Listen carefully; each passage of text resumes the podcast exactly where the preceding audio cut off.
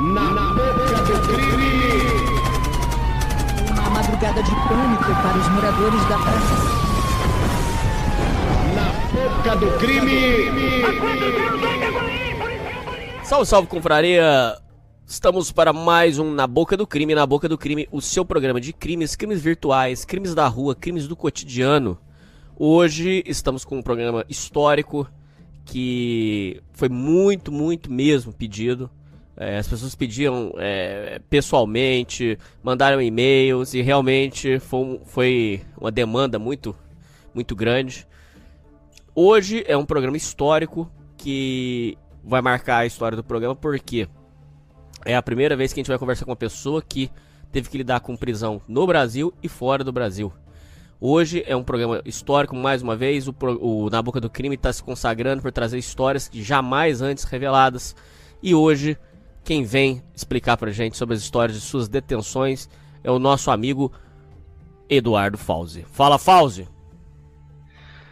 Boa noite, meu camarada Hernani. É um prazer estar colaborando aí com a sua iniciativa. Na Boca do Crime é sensacional, é um programa magnífico, é algo que, que é, me deixa nas minhas madrugadas de insônia. Eu tenho um problema de insônia sério, ele me deixa sempre bastante feliz. E aí, agora eu estou participando, para mim é uma delícia isso. Obrigado pela, pela boa recepção, obrigado pelo carinho, obrigado pelo convite também. Obrigado a todo mundo aí que fez uma. Teve uma campanhazinha aí, né, pra gente Teve. poder estar se falando. Então, agradeço a todo mundo e vamos meter bronca. Bola pra frente, querido. Você tem muitos fãs, né? Isso é visível, né? Cara, é, eu não sei. É muito, é um, é um número bastante relativo, né? Mas tem uma galera aí que me curte bastante. E eu agradeço a todos eles e peço a Deus por todos eles. Na sua opinião, por que, que você acha que você tem esses fãs? Na sua opinião? Porque. Pô, porque eu defendo a verdade, né, bicho? A gente vive hoje um mundo de relativismo moral, onde ninguém mais sabe direito o que é certo e o que que é errado. Quando acho que aparece alguém disposto a defender o que é certo, fala, não, certo existe, errado também.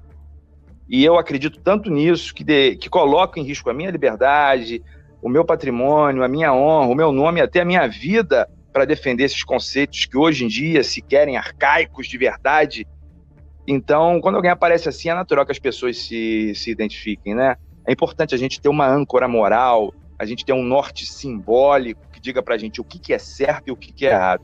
Eu sou essa pessoa. Talvez por isso, algumas pessoas aí, que talvez não sejam nem poucas, tá? Se identifiquem com a minha vida, com a minha biografia, com a minha causa, com a minha guerra, com o Eduardo Fauzi. Recebi aí milhões, milhões é exagero, milhares de, de, de mensagens de, de carinho, de manifestação de apoio. Minha mãe, meu pai, minha esposa, todo mundo recebeu. E a todas essas pessoas eu digo desde já, pô, muito obrigado. Isso vale Mas não é pouco não, viu, Fausto? Porque, inclusive, é, se você não, se não puder falar isso, você fala, a gente tira na edição. Mas você não tem pouco seguidor não, porque foi levantada até uma questão de você... Ó, se não puder falar, você avisa, eu censuro. Mas tá sendo falado até a bocas miúdas aí, o pessoal tá comentando aí, isso é uma possibilidade de você entrar pra política, fundar um partido seu. Então não é pouca, gente. Então, irmão, eu não sei se é muito, eu não sei se é pouco, né? Mas a gente já fala há 10 anos isso, tá? De militância política, nacionalista de terceira posição. A gente sempre bate na mesma tecla. É imprescindível que a gente tenha um partido nacionalista, popular e revolucionário no Brasil, que possa dar vazão àquilo que a gente acredita como certo. A, a, onde a gente, uma plataforma política em que a gente possa estar discutindo as maneiras, a forma real, a melhor forma de estar organizando a sociedade brasileira né, eu sempre levanto essa, levanto essa bandeira. quando eu saí da cadeia, eu descobri que tinham fundado um partido novo, aí o tal de Unidade Popular, que é um partido trotskista. Uma coisa asquerosa, né? E eu fico pensando aqui, já questionei isso até com alguns amigos. Por que, que a gente que é, é nacionalista de terceira posição, por que, que a gente não pode conseguir fundar um partido desse também, né? Então, esse tipo de questão fica. Muita gente pedindo minha candidatura, vai ter eleições municipais aí da- ano que vem. É, eu realmente ainda não me posicionei. Ainda estou devendo coisas à justiça. Meu, meu, o meu julgamento ainda está em aberto. Já deixo de antemão aqui amanhã, dia 4 de julho, dia da independência dos Estados Unidos. Que merda simbólica é essa? Não espero que não seja um mau sinal, mas amanhã é minha, mais uma audiência de julgamento. Espero que corra tudo bem. Estou na, na antessala aqui, na antivéspera de, de conseguir resolver minha questão criminal. Do, uma das questões criminais que eu tenho, para eu conseguir me desentranhar aí do, de todo esse embaraço jurídico e vir candidato. De repente eu venho, tá? É uma realidade. Tem algumas pessoas que estão pedindo, aliás, é, bastante gente que está pedindo, e pode ser que essa seja uma realidade. Vamos ver o que o Papai do Seu Reserva vai pra gente, a gente toca a bola aí, vamos caminhando. Ô, Fauzi, você. Essa, essa luta sua política, você acha que te trouxe mais coisa boa ou mais coisa ruim? Essa é uma questão interessantíssima, Hernani. Você sabe que quando eu, eu fiquei preso na Rússia, né? Fiquei 13 meses na. Desculpa, 15 meses na Sibéria, no presídio de segurança máxima. E depois eu fui transferido para Moscou. Fiquei mais três meses preso em Moscou e aí fui extraditado para o Brasil. No Brasil ainda fico mais seis meses.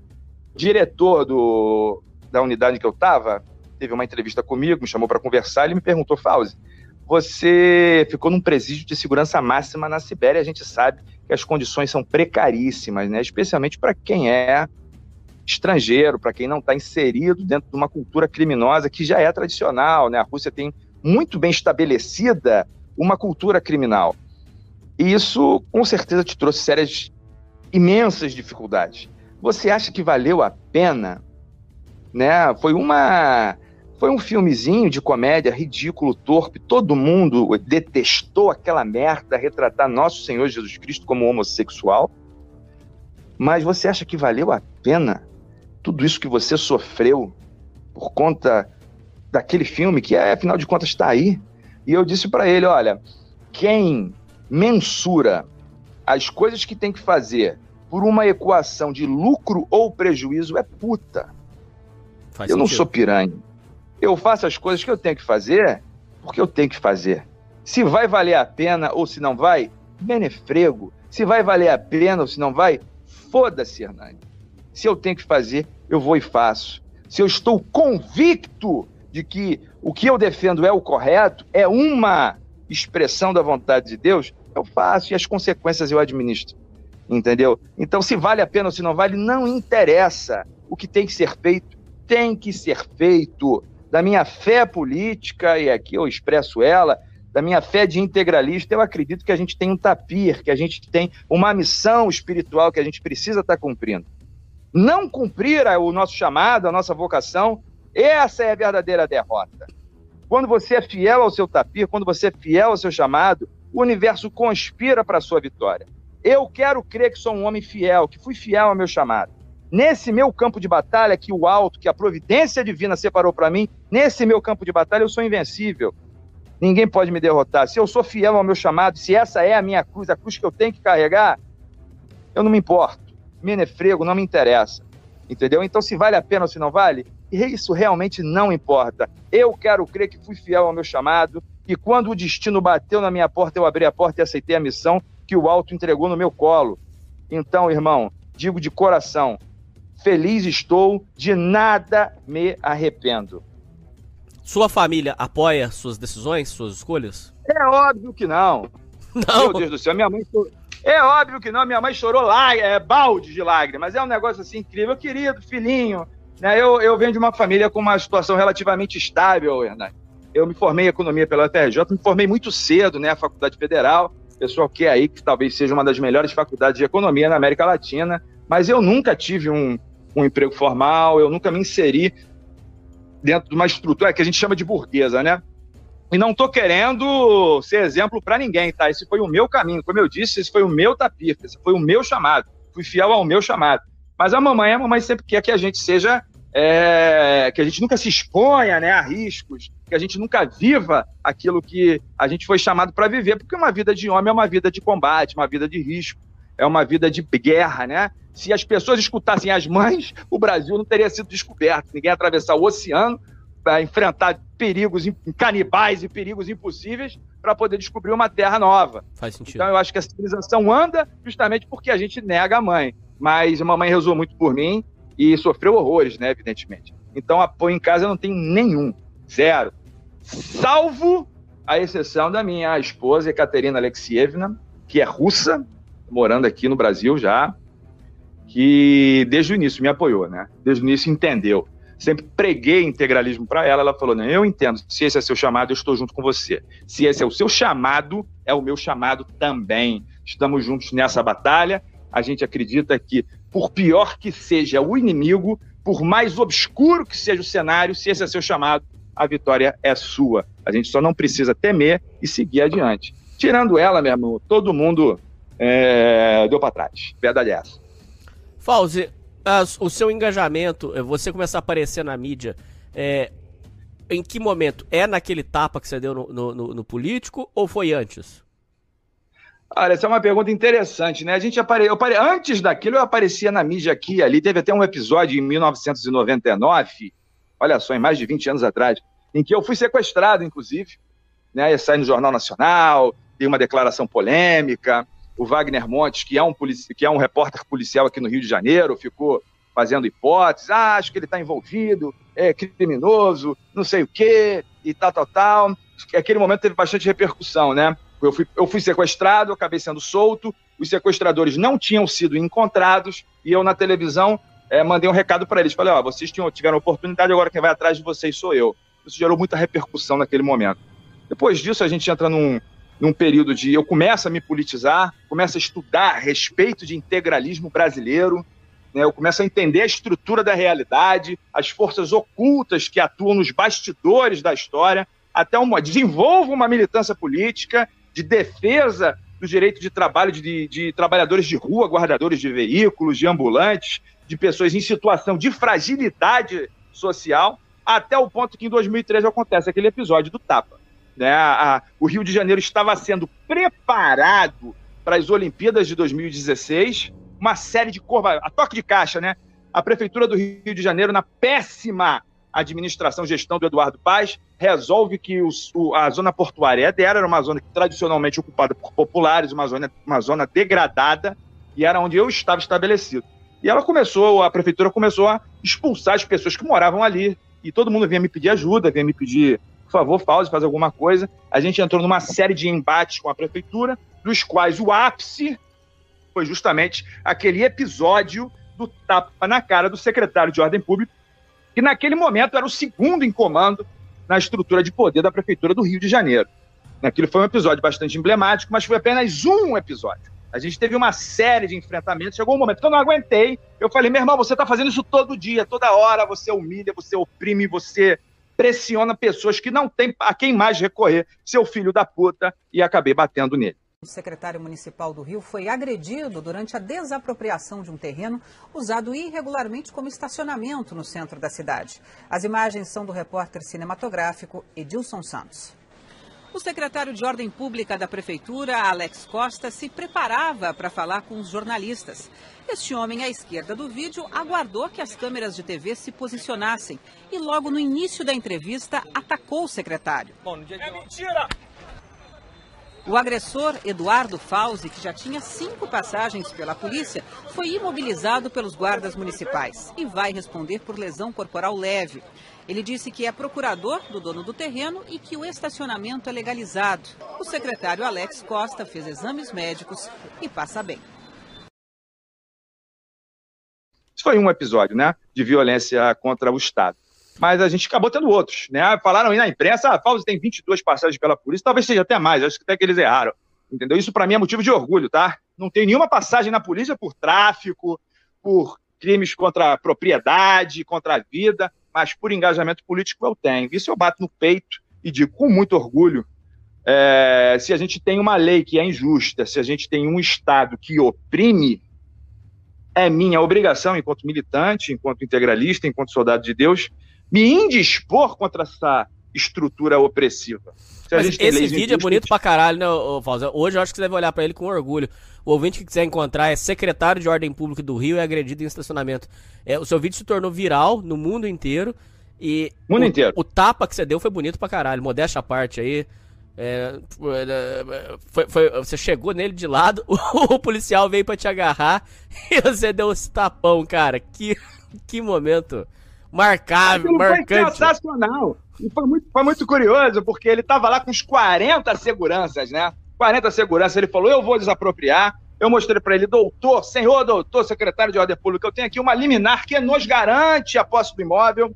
Ele falou: não quero saber, não me interessa, vai na justiça e discute, eu vou tirar isso aí agora, porque eu preciso entregar esse terreno para Trump Corporation, eles vão fazer ali uma Trump Tower. Olha só, filho da puta. Eu falei para ele: não, tu não pode desrespeitar uma liminar judicial. Ele falou: eu posso, sou a prefeitura, eu posso fazer o que eu quiser, e você vai fazer o quê? Você vai me dar porrada, falso? Seu miliciano de merda. Eu falei para ele: não, não vou não, desculpa então, mas guardei aquilo no meu coração. Quando ele foi dar a entrevista dele de mim, ele é meio gago, né? Ele é meio gago, ele fala mal. E aí, quando ele foi dar a entrevista, ele primeiro gravou uma, uma, um treinozinho, dizendo: ah, estamos retomando aqui um terreno do crime organizado, não sei o que, que, porque ele tem uma dicção péssima. Eu fui chegando perto dele, ele olhou para trás, apontou para o segurança dele, o segurança dele falou: não, um negão do meu tamanho, dois metros de altura, falou: não, não se preocupa não, tudo certo, tudo tranquilo, eu tô com ele aqui. Eu fiquei com aquela minha cara de babaca, quando ele começa a falar, eu largo a mão na cara dele. Porrada foi tão certeira e tão segura que ele caiu sentado. Botei sentado com uma porrada.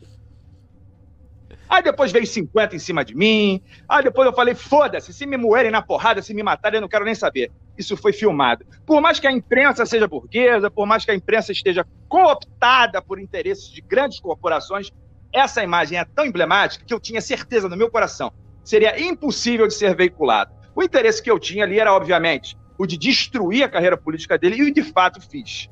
Ele sumiu, ele é hoje ninguém. Né? Era, era o segundo homem da prefeitura do Rio de Janeiro, que é a segunda cidade da federação. Hoje ele sumiu, ele desapareceu por causa daquela porrada. Fauzi, ali você, nesse, nesse momento, você puxou uma cana ou não?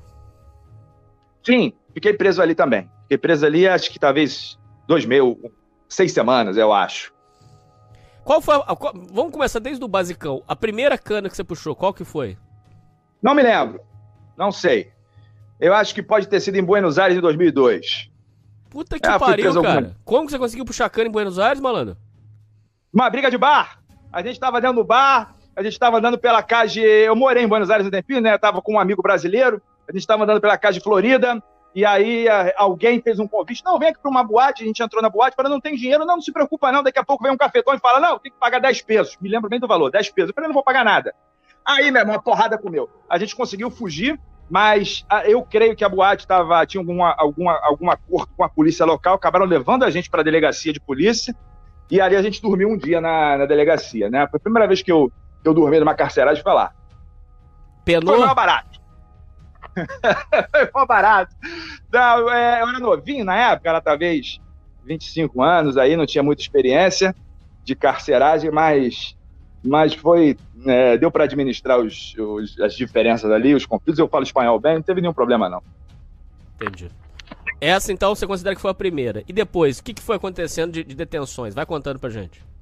Levou mais de 20. Toda hora o nego me levava pra delegacia. Toda vez eu batia de frente com o PM e falava, vai tomar no cu, filho da puta. Não, eu sou PM. Eu falei, foda-se. Vi mais direito ainda. Mais do... por causa disso que tu tinha que defender a lei e não, e não é, ultrapassá-la, né? Aí o pessoal me levava pra delegacia. Daí, daí surgiram esses 22. Eu também fui preso em, em Barcelona uma vez. E finalmente cheguei na Rússia, né? Tem experiência em, tá, em três continentes de detenções. Mas, e tem um, alguma experiência carcerária, né? Bastante, né? Isso é bastante. Mas nada tão grave que nem dessa última vez agora. Um molotov na porra de uma porta de vidro, numa madrugada deserta, me rendeu mais de dois anos de cadeia. Isso é um absurdo completo, né? Evidentemente, isso é completamente desproporcional. Fiquei preso na Sibéria, numa, numa prisão para extremistas políticos, pessoas com vários homicídios nas costas, por causa de uma merda dessa. Crime, evidentemente, de conteúdo político. MST explode fazendas produtivas, taca fogo em estátuas do Boa Gato, todo esse tipo de anarquia do qual a esquerda é senhora e nada acontece. Aí vai o cidadão, é acusado de defender o nome de Nosso Senhor Jesus Cristo e passa mais de dois anos preso, mais de um ano e meio na Sibéria. É um completo despro... despropósito, né? Evidentemente, existe um exagero nisso aqui que que, que só me, me traz a certeza de que eu estou do lado certo da cerca. Né? Ninguém pode querer ser soldado de Deus, defensor de Jesus Cristo, se não tiver uma cruz, cruz pesada para carregar. Quanto mais pesada é a minha cruz, a nossa cruz, mais certeza você tem de que você está fazendo certo. A vida é igual musculação, Hernani. Se não estiver doendo, tá fazendo errado. ok, você tem um ponto. É. Mas peraí, calma lá. Aí, as detenções que você puxou no Brasil aqui. An... Peraí, separa os assuntos. Antes do, do rolo da porta dos fundos, antes. Teve alguma detenção que merece assim uma menção honrosa, que você puxou uma cana brava ou foi só essas coisinhas pequenininhas? Pequenininha. Essa coisa do nada, só besteira. Preso porque, porra, não respeita a autoridade iníqua, né? Não respeita. Eu não respeito. Não respeito. Não respeito quem não se dá o respeito. Eu acho que a autoridade, ela emana de Deus. E por isso, em seu nome, precisa ser exercida.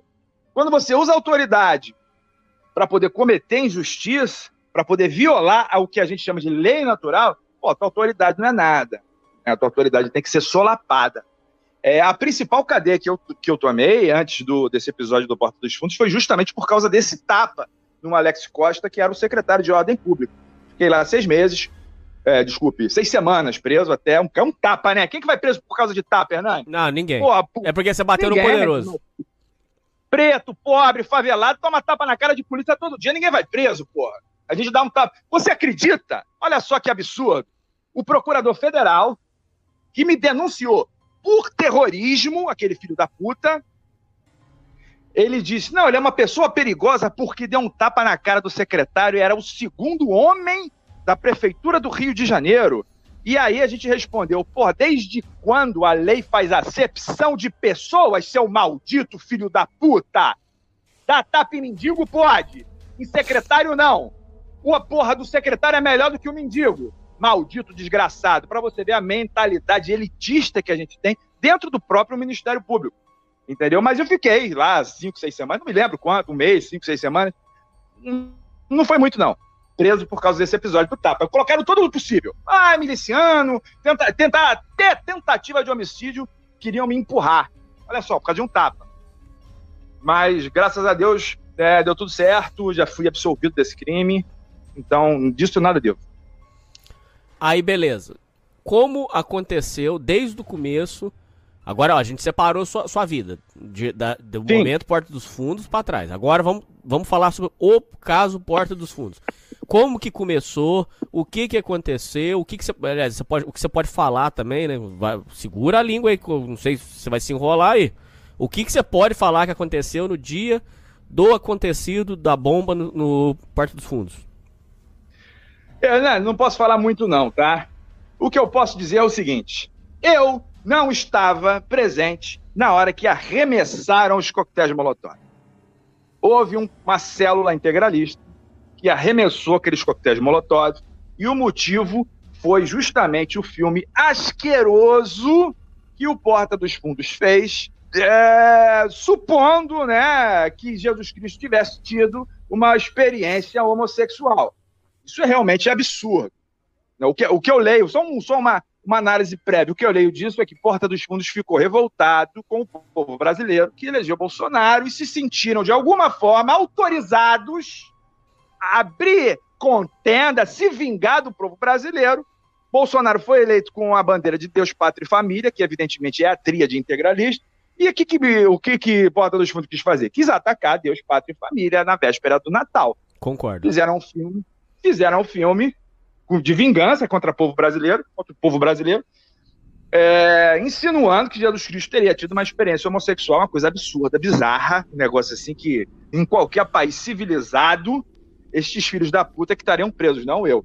Ô, Fauzi, é, isso aí que você tá falando é tanto verdade que eu vou dizer uma coisa pra você. É, é polêmico, mas vamos lá. Eu achava que até alguns, alguns quadros que eles faziam eram até engraçados. Não vou mentir pra você não. Algumas coisas que eles faziam, não, não com relação à religião. Outros assuntos eu achava engraçado. Só que essa, essa eleição que eles perderam foi tão forte que eles perderam a graça. Eles conseguiram ficar sem graça porque virou ofensa gratuita. E, e eles atacando um suposto brasileiro que não existe, ou seja, eles atacando um suposto brasileiro que é, odeia todo mundo. Que, eles criaram um ideal de, de, de, de pessoa na cabeça deles e ficavam atacando esse fantoche, esse, você entendeu? Uma pessoa que não existe. É, um, um, um cristão é, é odioso, que odeia todo mundo.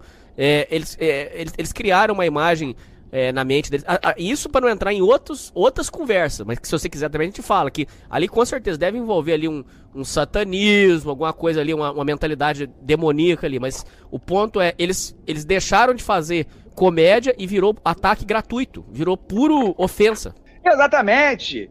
O, a gente sempre, a, a gente cresceu com esse discurso, discurso, desculpa, a gente cresceu com esse discurso de esquerda mentiroso, dizendo que ah, a esquerda defende o povo, a esquerda defende as classes trabalhadoras, a esquerda defende os mais humildes. É mentira!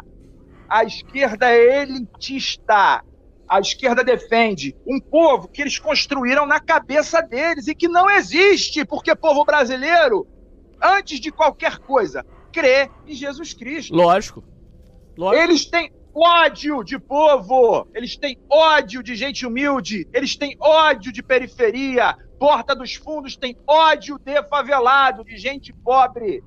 Eles inventaram uma gente pobre que só existe na cabeça deles, que é ateu, que gosta de aborto, que gosta de, de, de é, liberação da maconha, que é a favor de vagabundo, para eles defenderem. Porra, verdade. Na verdade, esse, esse popular que esses filhos da puta defendem não existe. Isso só existe na cabeça deles, é uma construção ideológica. E quando a realidade bate a porta, porque a realidade não respeita ideologia, tá? Quando a realidade bate a porta e as pessoas elegem Bolsonaro, eles dizem, pô, eu não acredito nisso. O povo que eu quero defender votou em alguém que acredita em Deus. Vamos fazer o quê? Vamos nos vingar daquele que não pode se defender, que tá aí, é Jesus Cristo. Ô, Fausto, eles são tão desligados da realidade que eles acham que o povo brasileiro é, eles são muito. É, isso não é só a porta dos fundos, não é toda a esquerda. Eles são tão desligados da realidade que eles dizem defender um, um favelado periférico, mas que eles, eles desconhecem como é um favelado periférico. E não tô dizendo. Pra, atenção, ouvintes. Não, não, não, é nem questão de direita e de esquerda. O, o, periférico tá cagando e andando pra esquerda, pra direita. Ele escuta. Ele não escuta. Eles acham que o favelado escuta Chico Buarque, escuta Belchior. Mentira! Eles ouvem Barão da Pisadinha, tomam o Skol, é, corta o giro. É, é, é, outra mentalidade, só que eles, eles é acham que. mentalidade, eles... meu irmão. Todo mundo, tem, todo mundo que mora em favela tem uma mãe que vai à igreja, que reza por ele, que se ajoelha Sim. por ele, que intercede por ele.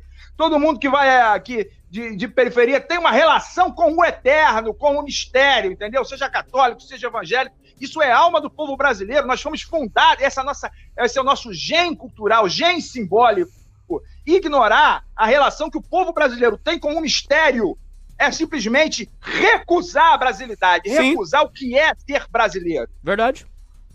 Eles, tão, eles são completamente esquizofrênicos. Eles desenvolveram uma massa de trabalhadores que não corresponde à realidade. Os caras são simplesmente um, é, uns merdas, entendeu? Não enxergam, enxergam a realidade através de óculos especiais que eles desenvolveram para poder estar tá retroalimentando as próprias expectativas que eles têm. É como um cachorro lambendo, lambendo a própria piroca, meu irmão. Os caras simplesmente só enxergam aquilo que eles querem enxergar, porra. Verdade mesmo. Real. E, e, Não, pers... Um exemplo disso, Hernani, um exemplo disso, por, desculpa te cortar, é cadeia. Eu, eu acho cadeia sensacional, tá? Acho cadeia. Toda vez que eu vou preso, eu agradeço a Deus. Agradeço a Deus. Vou preso, agradeço a Deus. Obrigado, senhor, por essa cadeia. Que daqui eu extraia a, as lições que eu preciso extrair para eu poder cumprir com a missão que Deus tiver separado para mim. Porque cadeia é um ambiente de escassez. Quando a gente está num ambiente de escassez, um ambiente que falta tudo, a gente é, as coisas são mais evidentes. Os conflitos eles aparecem de forma mais é, enfatizada. Todos os conflitos sociais que a gente tem em uma sociedade, a gente enxerga de forma mais acentuada dentro de uma carceragem. Por isso que, em uma sociedade racista, como é a sociedade dos Estados Unidos, a gente vê que nas cadeias existe uma divisão por raça. No Brasil, isso simplesmente é irrelevante. Ninguém, quando você vai preso, ninguém quer saber se você é preto ou branco. Isso simplesmente não importa. Isso simplesmente não interessa. E se isso não interessa numa carceragem, Hernani, é porque não interessa na sociedade brasileira. Essa discussão a respeito de, de raça que as pessoas querem enfiar na nossa goela e que vem importada dos Estados Unidos, essa é uma discussão completamente alienígena, que ela não, tra não traduz os conflitos essenciais da sociedade brasileira. E ela é colocada para nós, empurrada para nós, como cortina de fumaça, para que a gente não observe que, por exemplo, 100 milhões de brasileiros não têm acesso a saneamento básico, eles cagam num buraco que fica no quintal de casa. Por exemplo, 51% do orçamento público federal é usado para pagamento de juros de dívida que não existe, uma dívida inventada por banqueiros, uma dívida interna. Então, esses conflitos que simplesmente não traduzem a realidade brasileira são utilizados por elites como cortina de fumaça para que se encubra os conflitos que realmente são importantes. Essa paranoia racial, essa discussão racial, a gente não encontra isso em ambientes de escassez, como comunidades carentes. Tu vai numa favela, ninguém quer saber se tu é preto ou se tu é branco, irmão. Tu vai numa carceragem, ninguém quer saber se tu é preto ou se tu é branco. Não quer saber o teu nome no crime, o que, que tu fez, o que, que tu deixou de fazer, quanto dinheiro você tem. Isso é importante. Agora, se você é preto, se você é branco, foda-se. Nos Estados Unidos, não. Porque lá, conflito racial existe. Lá você se classifica como preto ou como branco. Lá, você não pode ficar preso em, com, na mesma cela com alguém que não seja da sua raça. Cadeia traz para a gente, explicita para a gente os conflitos nos quais a sociedade está imersa. E é por isso que eu denuncio esse, a pessoa chama de woke, né? Esse progressismo merda que traz para o Brasil conflitos que simplesmente não têm a menor relevância na nossa sociedade. Você acha que você foi tipo um boi de piranha que eles pegaram para dar um susto, para falar assim, ó, se alguém aí tem pensar alguma coisa, você acha que você serviu de exemplo para os outros? Ou, ou, você acha que você já estava avisado faz tempo? Como que você interpreta é, que nesse rolo quem rodou foi você? Por que, por que, que você que rodou nesse, nessa, nessa parada? Olha, foi um pouquinho de cada, tá? Primeiro porque eles realmente estavam assustados com o fenômeno Bolsonaro, contundente, usar alguém de bode expiatório, né? Uma vítima sacrificial no altar aí do politicamente correto. Para que ninguém mais quisesse colocar a cabecinha de fora e dizer: não, não pode chamar Jesus Cristo de bicha. Ou vamos defender a bandeira de Deus, Pátria e Família. Eles quiseram me usar de exemplo, realmente, e massacrar de maneira tão profunda que mais ninguém tivesse coragem de levantar a cabeça. Esse é um fato histórico, jurídico, processual inegável. E, por outro lado, eu também ajudei um pouquinho, né? Porque eu tenho um largo histórico de militância conservadora, inclusive violenta, episódios de violência aí são amplos na minha ficha, na minha carreira. Tapa na cara do secretário ajudou bastante. Então eu era uma figura que poderia ser explorada. Eu, eu vestiria, eu vestia o personagem de uma pessoa odiosa, de homem conservador, que eles queriam estar destruindo. Né? Então foi um, foi, uma, meu irmão, um carnaval. Sete minutos no Fantástico falando mal do Eduardo Fausto. Meu Deus do céu. Então foi um pouquinho de cada, né? Filhos da puta, né? né? O, que, o que eles não podiam é, exagerar, eles inventaram, né? Mentiras não faltaram. Então, na sua opinião, a parada foi é, um pouco de cada, mas que essencialmente foi um recado. Podemos dizer assim, que a sua prisão foi um recado para outras pessoas. Não tenha dúvida. Disseram assim: ó, você é jovem, que estiver pensando em iniciar uma militância integralista, conservadora, nacionalista, esqueça. Porque senão, seu fim vai ser o mesmo do Eduardo Fausto. Olha lá, está oprimido, massacrado, judiado numa prisão na Sibéria. Vai acontecer com você igual ou pior. Tá. Evidentemente, esse foi o recado. Não tenha dúvida disso. A sua análise ela é perfeita, Werner. No dia que aconteceu o rolo, você não estava lá. Beleza, ok, entendemos. Hernani, deixa eu te falar um negócio. Eu tenho 1,98m de altura. Não é uma máscara ninja que vai me esconder. Esse é um fato. A gente pediu, existem imagens das pessoas que arremessaram os coquetéis Molotov. A gente pediu perícia de altura para comprovar quais eram, qual era a altura das pessoas envolvidas. E essa perícia, Hernani, não foi feita até agora, mais de quase três anos depois do fato ter acontecido, mais de três anos depois do fato ter acontecido. Porque quando essa perícia fica pronta, pessoas vão comprovar, pô, Eduardo Fausto não arremessou porra nenhuma, ele tem uma altura que é, é um pouquinho diferente da média do povo brasileiro. As pessoas que estavam lá têm uma altura de 1,70m, 1,70m e poucos. Não pode ter sido Eduardo Fausto que arremessou esses coquetéis molotov. Inclusive, deixar claro aqui, nunca falei isso, tá? Falando aqui em primeira mão para você, eu estava preso na Sibéria, a primeira tipificação penal foi tentativa de homicídio contra o vigia, que estava dormindo no terceiro andar lá do prédio. Não tinha a menor condição de ser atingido por porra nenhuma, mas falaram: ah, atacaram um coquetel molotov na porta, na portaria de um vidro blindado. Então, isso foi tentativa de homicídio contra o cara que estava lá dentro, que ninguém nem sabia que existia, que não tinha que estar trabalhando numa porra de uma noite de Natal. Um banco não tem um vigia trabalhando numa véspera de Natal. Por que, que Porta dos Fundos teria? Mas beleza. Essa Mas tipificação aí, caiu. Você tá jogando um, um, verde aqui. Ou não? Ou eu que tô entendendo demais? Querido, primeira tipificação foi exatamente tentativa de homicídio. Não, não, mas você acha que. Não, pera aí, ô Fausto, é que você jogou um verde aqui. Você acha que o fato de ter um porteiro lá pode ter sido armação ou não? É... Na verdade, eles colocaram um porteiro ali porque depois que eles fizeram o filme, o filme foi lançado dia 5 de dezembro. O protesto, o ato de protesto político contra o Porta dos Fundos ocorreu na madrugada do dia 24 de dezembro, na madrugada de Natal. Do dia 5 até o dia 24, eles receberam um milhão de ameaças de um milhão de pessoas diferentes. Então eles estavam realmente preparados, esperando que algum ato de vandalismo fosse cometido contra a sede da produtora do Porta dos Fundos. Normalmente, um segurança não fica ali de madrugada mas dado o clima, a temperatura tá elevada, eles falaram, vamos deixar um segurança ali. Hum, tá. Foda-se o que acontecer com segurança. Não quero saber do segurança, porque o segurança é o quem? É o Marcelo do Carmo Braga, é um porra de um favelado, e a vida dele não interessa. Vamos deixar o cara lá, se der alguma merda, deu. Não aconteceu outra coisa. Arremessaram os coquetéis de molotov contra a fachada da produtora, o Marcelo Braga estava lá, do Carmo Braga estava lá dentro. Eu cito o nome dele porque ele ficou meu amigo depois. Uhum. Depois eu entrei em contato. Depois eu entrei em contato com ele.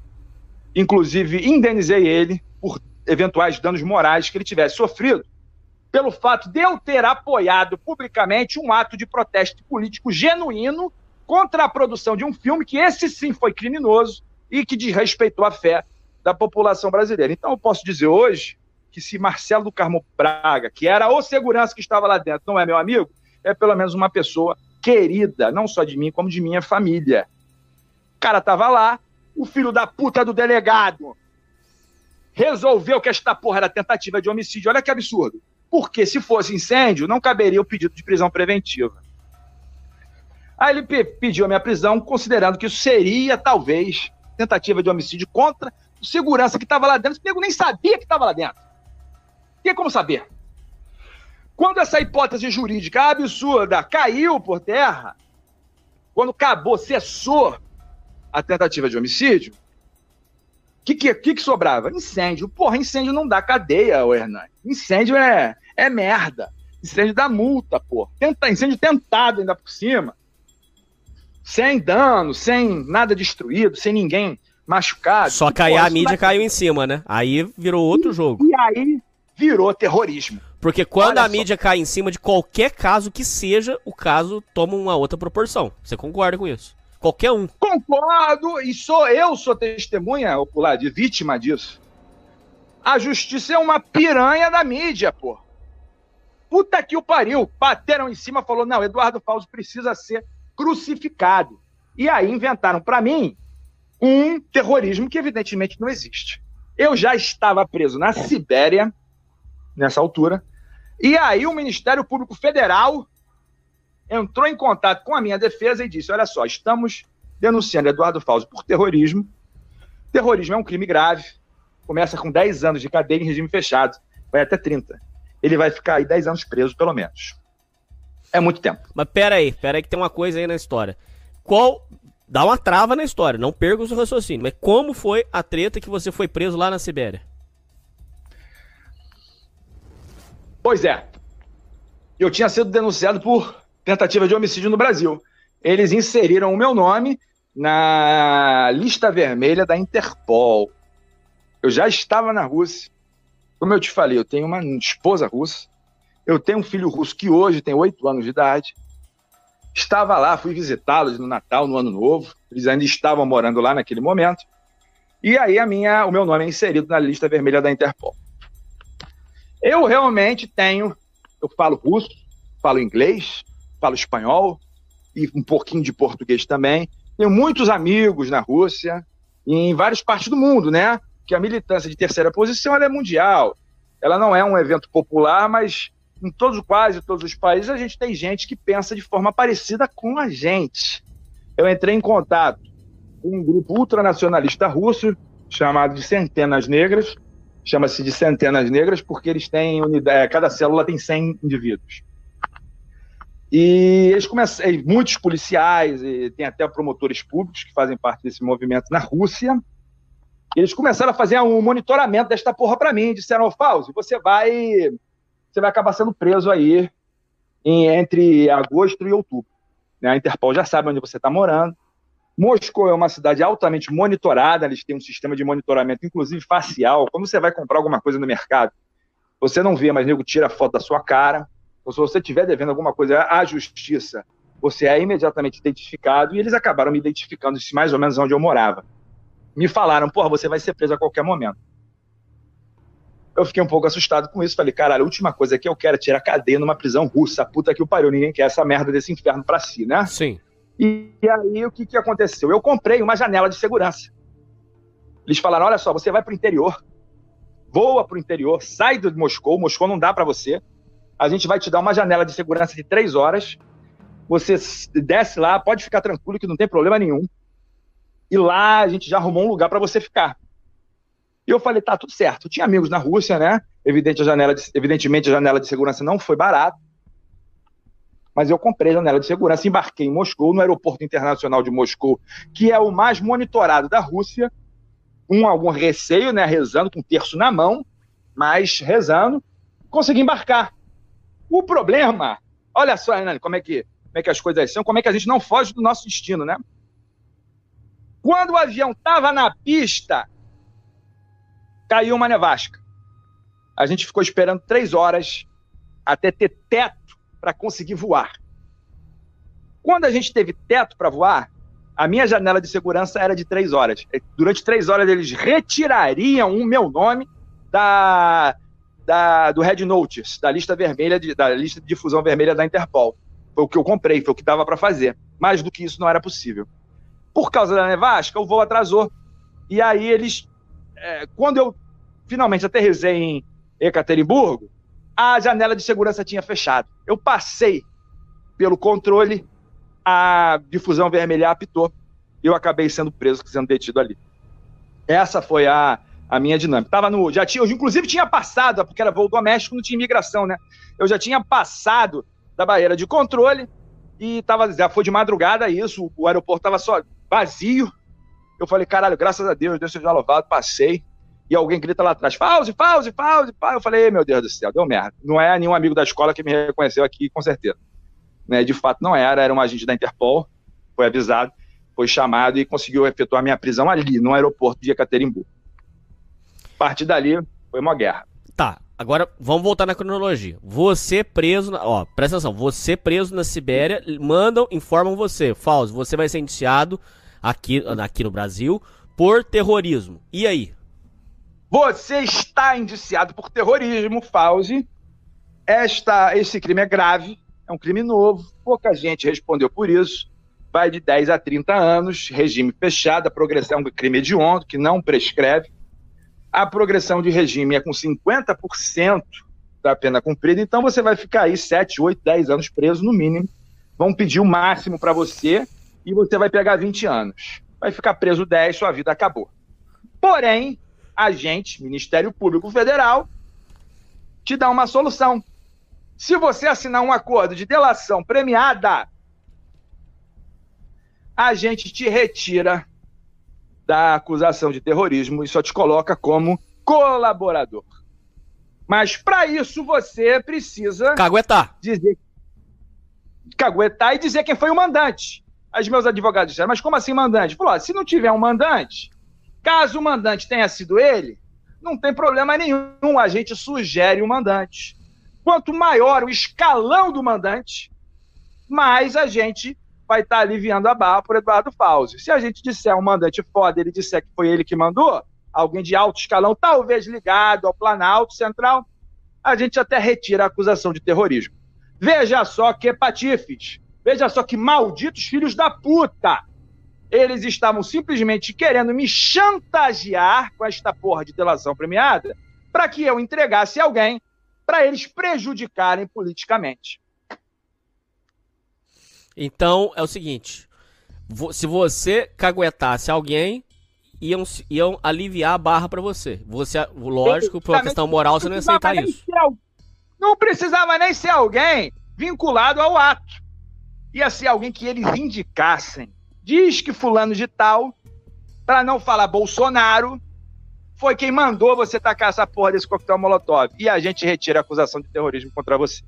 Ou então você vai ser morto ou enrabado na Sibéria, ou então você vai ser extraditado para o Brasil e ficar 10 anos preso nessa merda, ou então você denuncia Bolsonaro ou alguém de, é, é, ligado a ele. É o que a gente precisa, Ministério Público Federal.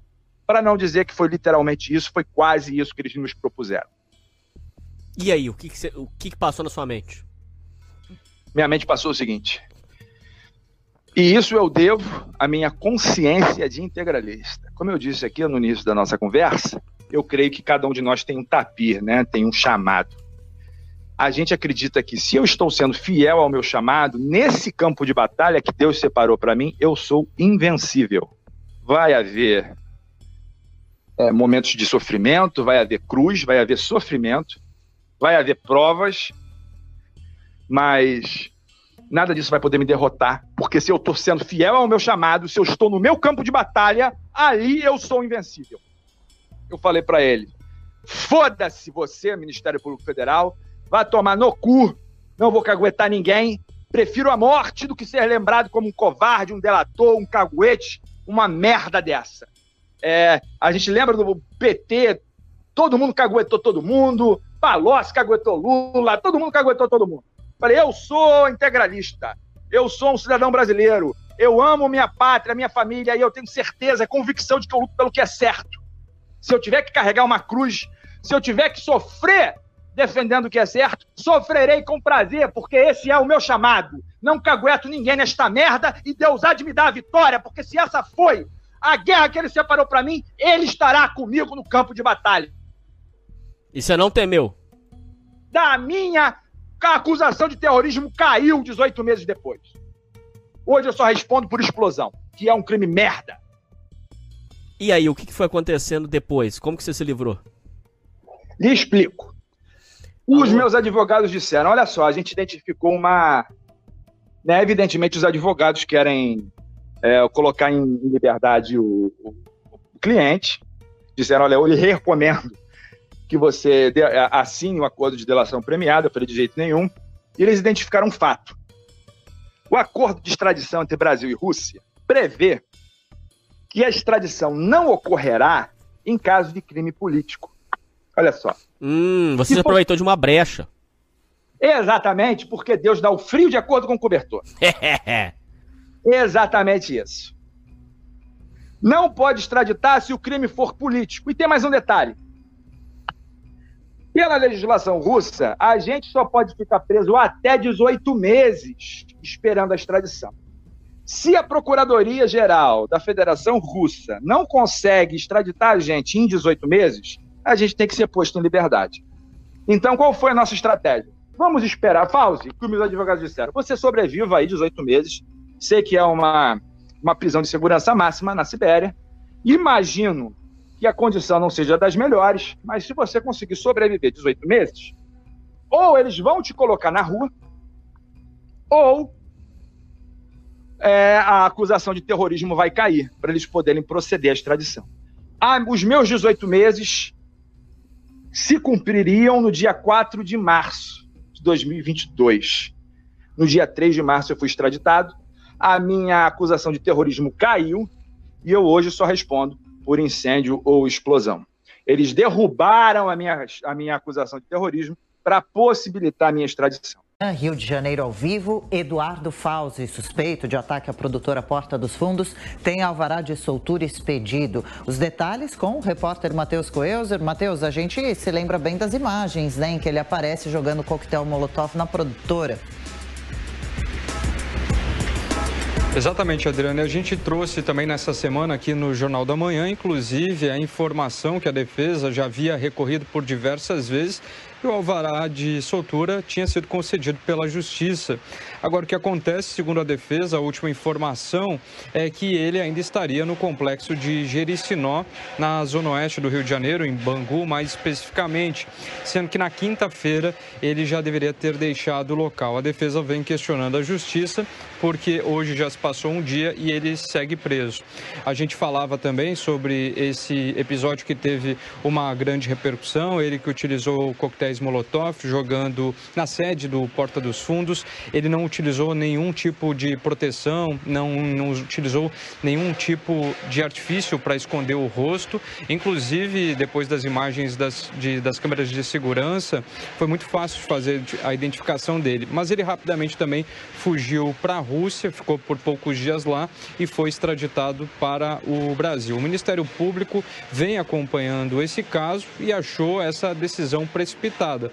A defesa conseguiu alegar e fazer essa soltura com habeas corpus, no sentido de que muitas testemunhas que foram convocadas não trouxeram os depoimentos e aí se teve então esse excesso de prazo. Ainda segundo as informações das pessoas que trabalham, trabalhavam na sede do Porta dos Fundos, que fica em Botafogo, na zona sul do Rio de Janeiro. Se naquele momento mais pessoas pudessem estar no local, inclusive o que foi também confirmado pelo segurança, certamente não teriam resistido ao ataque realizado pelo Fauzi. Portanto, agora a defesa vem aguardando para que ele possa ser solto. Até o momento, como eu falei anteriormente, ele segue no presídio de Jericinó. Mais pessoas ainda devem ser ouvidas. Esse que foi um episódio que teve correlação na época em 2019, num ato que supostamente falaria que Jesus poderia ter tido uma relação sexual no deserto e isso, de certa forma, trouxe à tona essa revolta. Fauzi, vale lembrar, também responde por outros crimes, inclusive de violência contra a mulher. Adriano. Mais uma vez, Deus seja louvado. Os advogados que estão te ajudando, é, eles estão nessa por é, identificação com a causa, ou você paga? Como que funciona? Não, eu pago, né? Eu pago. Os advogados são caríssimos. É, o, é, exaurir o meu patrimônio realmente é uma porrada, entendeu? Ele estava aposentado, agora vou ter que voltar a trabalhar porque por causa dos advogados, mas que se foda, o Hernani. Eu simplesmente não ligo para isso, não ligo para dinheiro. Eu ter realmente conseguido vencer o sistema com a ajuda desses advogados justifica cada real que eu tiver dado para eles. Não só para eles, tá? Porque a gente tinha advogados na Rússia também que tratavam de impedir, de postergar a minha extradição. Né? Se eu quisesse, ou se eu não atuasse, ou se eu não apelasse, eu teria sido extraditado em duas semanas. Levei um ano e meio porque a gente estava brigando muito, apelando, recorrendo, questionando provas, para não ser extraditado, justamente para trabalhar com esse prazo. Então eu sobrevivi um ano e meio preso lá, justamente para que o meu terrorismo fosse derrubado. Com relação agora, vamos agora, beleza, a gente explicou todas as condições, tudo certinho. Agora, vamos falar sobre propriamente dito a cadeia. A cadeia na Sibéria foi mais difícil, foi mais filha da puta do que a cadeia brasileira, ou lá você achou condições mais humanas? Narra pra gente o que, que como é estar preso na Sibéria. Eu posso falar isso com conhecimento de causa, né? Porque, como ele disse, já fui preso no Brasil várias vezes. Fui preso no Rio de Janeiro, né? A cadeia no Brasil, cada estado tem uma regra, tem uma, um tipo de conduta, tem uma realidade diferente. Mas no Rio de Janeiro é minha casa, né? Aqui eu conheço muita gente, tem muita gente que simpatiza com a minha guerra, que simpatiza com a minha mensagem. Então, eu, preso no Rio de Janeiro, estou bastante confortável. Tenho muitos amigos, pessoas dentro do sistema, policiais penais e, e presos também. E isso me garante algum conforto. Né? Falando de forma bem objetiva aqui, Hernani. Na Sibéria eu não sou ninguém. Sou porra nenhuma. Né? E além disso, Uma cadeia, num lugar em que você tem temperaturas de menos 40, menos 50 graus negativos, porra, puta que o pariu, né? Mas, É um mas eles te deram comida lá, é, agasalho. Não, porra nenhuma. A, gente, a, a cadeia para onde eu fui mandado, foi uma cadeia de extremistas, né, uma cadeia de segurança máxima, era um local onde as pessoas aguardavam o momento de morrer. Era um loca- As pessoas são mandadas para lá para morrer. Existe uma política estatal do Putin, né? Vou só dar uma aula de história aqui rapidamente. Quando o regime comunista caiu, na década de 90, a gente teve um regime de governo liberal na Rússia. As riquezas da Rússia foram, foram leiloadas, o crime organizado floresceu. Quando a gente fala de máfia russa, é um- são estruturas criminosas que apareceram nesse período, na década de 90. Virou realmente bang bang, faroeste. Quando Putin é colocado no poder, ele foi colocado no poder, ah, um dos atributos dele, uma das obrigações dele é justamente restaurar a ordem na Federação Russa. E ele faz isso. A política dele é de extermínio seletivo de lideranças criminosas. Sim. Então, eles, eles identificam as estruturas criminosas e vão matando, prendendo e matando as lideranças. Inclusive né? o Putin É, tem uma certa uma determinada identificação com o stalinismo, com o Stalin. Uma certa. Não, não a verdade, na verdade, isso, isso é mais profundo, Hernani. Eu vou, então vou voltar um pouquinho alguns séculos aí para trás. A Rússia, né, o que a gente conhece como Rússia, foi dominada durante alguns séculos pelo Império Mongol. Quando o Império Mongol cai, abre um vácuo, um sistema de um vácuo de poder, né? E aí surge a figura lendária lá do Ivan Terrível. Ele é o primeiro czar, ele é o primeiro imperador. Isso gera um impacto no inconsciente coletivo russo. As pessoas passam a identificar que a Rússia precisa de um governo forte. Tudo que funcionou na Rússia em termos de ordem, em termos de ordem estatal, funciona replicando o modelo que foi inaugurado por Ivan Terrível. Quando se fala de Pedro Grande, Catarina Grande, Stalin e mesmo Putin, são figuras poderosas. Não existe, dada a mentalidade russa, não existe condição de a gente ter um país estável se não tivermos uma figura, um protótipo, um antítipo do Ivan Terrível. Se a gente não tiver alguém, um, um czar, um imperador, alguém que seja poderoso, que consiga exercer função de império e diminuir ou amenizar as diferenças regionais. Putin simplesmente está exercendo um papel histórico que ele conhece, que é necessário. A, Rússia é ingovernável sob um sistema, um regime democrático. Ele simplesmente está replicando um modelo, o único modelo possível de governança num país multiétnico, num império é, bicontinental como é a Rússia.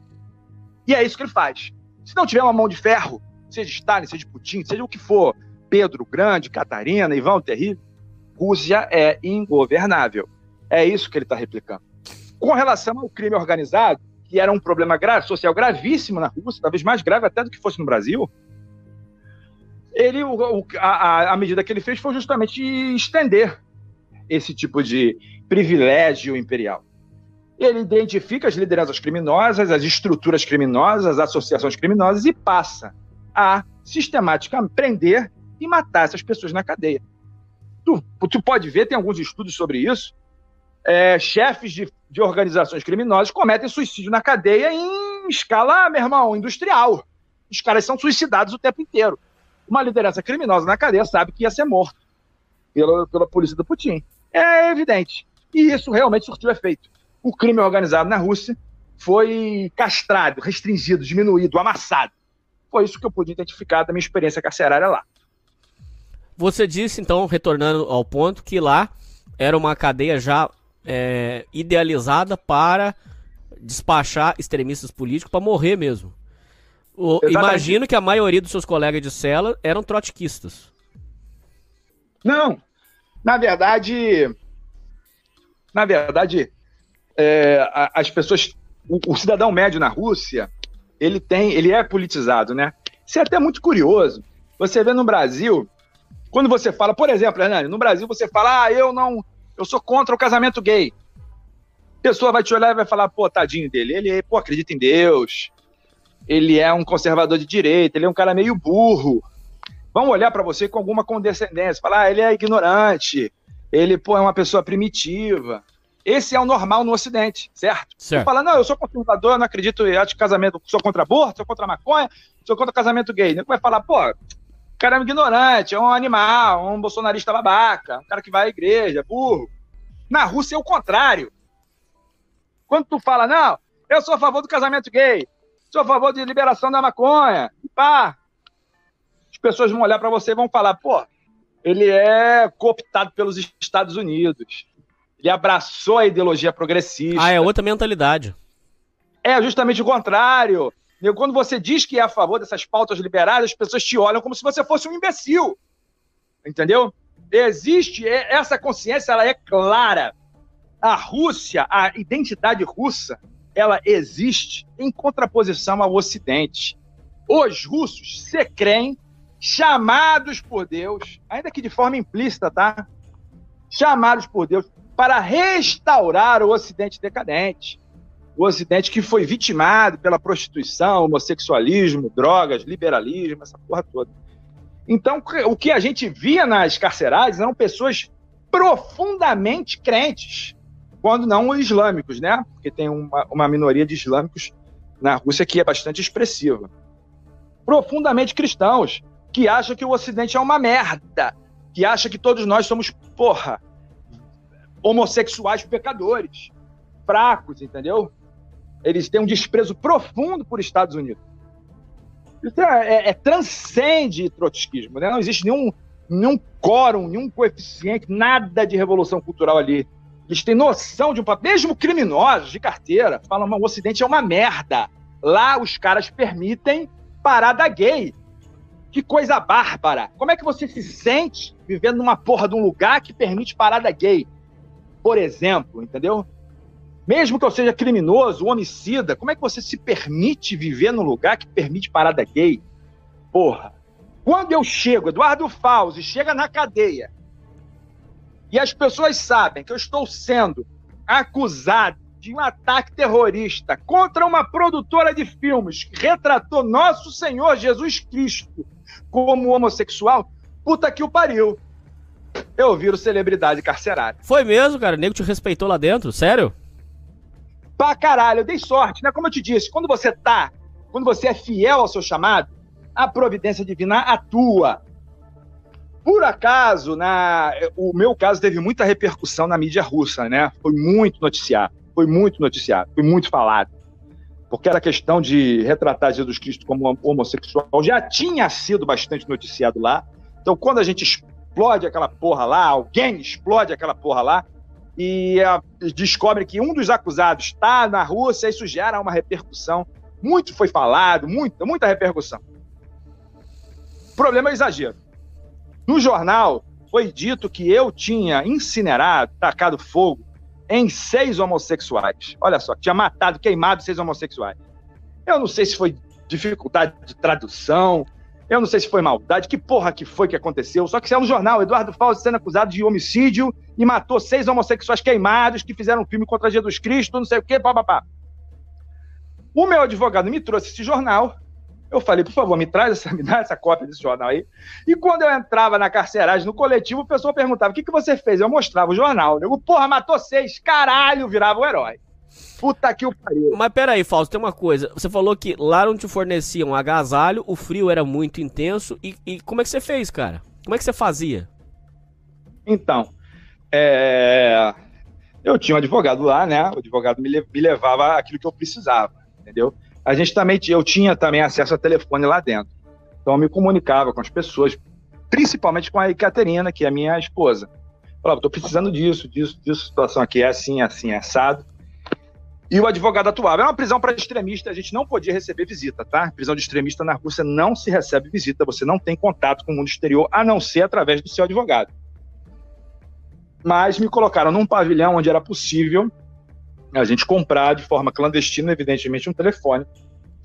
Comprei o telefone e ficava me comunicando com os meus advogados na Rússia, no Brasil também, e com a minha noiva. Então eu falava, ó, tô precisando de agasalho aqui, tô precisando de. Não só para mim, tá? Às vezes tinha um cara preso lá que não tinha família, que não tinha ninguém, que não tinha agasalho. Eu falava, porra, traz aí um, dois casacos para fulano de tal. E não fazia. Remédio, esse tipo de coisa. Entendeu? Esse era o tipo de dificuldade que a gente tinha lá. Os guardas judiavam muito de vocês? Meu irmão, uma prisão na Sibéria é complicado, Hernani. Lá a gente tinha preso matando preso. Polícia matando preso. Preso matando polícia. E polícia matando polícia dentro da porra da prisão. O presídio que eu tava era um presídio para extremistas políticos, era um presídio militar. Isso significa o seguinte: que é, pessoas ligadas ao exército, que tinham mau comportamento, soldados do exército russo, da Federação Russa, que tinham mau comportamento, alcoolismo, qualquer tipo de coisa, que, para não serem expulsos, eram obrigados a, a servir como agente penitenciário. Então, quem tomava conta da gente eram os soldados da Federação Russa que não podiam atuar como soldados russos por causa de mau comportamento. Para você ter noção do nível. A porrada comia. O nego chamava de calmante russo. Ah, tá nervoso? Dá um calmante russo pra ele. porrada comia. As com... O presídio que eu tava ficava a 100 quilômetros de Ekaterimburgo. No meio do nada, gelado, com muita dificuldade de acesso, não podia ter visita, ou seja, a família não podia visitar, ninguém sabia o que acontecia naquela porra. Eu era um dos poucos privilegiados que recebia duas vezes por semana visita do advogado. Né? Isso, naquele contexto ali, era um privilégio absurdo. Falava, caralho, você é milionário, que recebe visita de advogado aqui, ninguém vem nessa merda, muito menos advogado. Mas era de fato, isso é o que ocorria. Então, esse presídio isolado era justamente para. É, foi pensado para você poder massacrar lideranças criminosas, extinguir, exterminar lideranças criminosas, e era como era tipo um. Irmão, pior do que um gulag. Era um corredor da morte. Lá morria uma pessoa por semana. Toda semana tinha alguém morrendo. Você perdeu Quando amigos, eu... parceiros? Ah, não. Amigos não. Mas conheci muita gente que morreu. Primeira vez que eu cheguei na Rússia, ou, ou, desculpa, primeira semana que eu cheguei na, na cadeia, eles me colocaram num, num tipo um reservado, né, uma solitária, para poder me adaptar. Depois me tacaram no coletivo. Cheguei lá, não havia cama, não tinha cama para mim. Não dava para dormir no chão, porque o chão é imundo, esfrio pra caralho. E aí me deram uma cama para eu poder revezar com alguém lá, um, um, um detento, uma penada, estava mais de 10 anos preso, chamado Valera, o nome dele. E o cara estava quase morrendo, estava numa situação muito é, de saúde muito já debilitada, entendeu? Ele acabou morrendo. E quando ele morreu, eu herdei a cama dele. O cara tinha AIDS e tuberculose, para você ter uma noção dessa porra. Uhum. Eu tive que dormir na cama do maluco que tinha AIDS e tuberculose. Eu tive que me, enfre me enfrentar, né? É, eu tive que encarar os meus piores preconceitos. Né? Uhum. Falei, porra, o que, que eu vou fazer? Não tem onde dormir? Não, dorme na cama do cara, tem AIDS. Falei, puta, aí pior. Pior. Quando eu entrei na porra da cela, não me deram o kit básico, que é um prato, uma caneca e uma colher. Eu tive que usar a porra do prato, da caneca e da colher do Valera, que Nossa tinha AIDS. Nossa senhora, isso é um perigo puta do que... caralho, malandro. Puta que o pariu, meu irmão. Eu olhei e falei, o que, que, eu faço? Pra você ter noção, pai, tu vai, se você não quiser, você não come. O que, que eu vou fazer? É, irmão, um belo dia, três semanas depois, o Valério, eu vou cutucar, falou, Valéria, tá na hora de você levantar, deixa eu dormir um pouquinho. Valéria tava gelado. Tinha morrido de, de uma noite para outra. Entendeu? E aí o pessoal falou: Ah, você deu sorte aí, o cara morreu. E, e você agora herdou a cama dele, tá três semanas preso, já tem uma cama só para você, parabéns. Eu falei, porra, cagar, que sorte, hein? Mas até aí você tava usando os talheres do tuberculoso? Você teve que fazer Tava isso? usando os talheres do tuberculoso, ah, tuberculoso e aidético, tá? Isso é um detalhe que é importante. Tuberculoso e aidético tava usando porque não tinha talher. Precisava usar, entendeu? Senão passava fome, só morria de fome.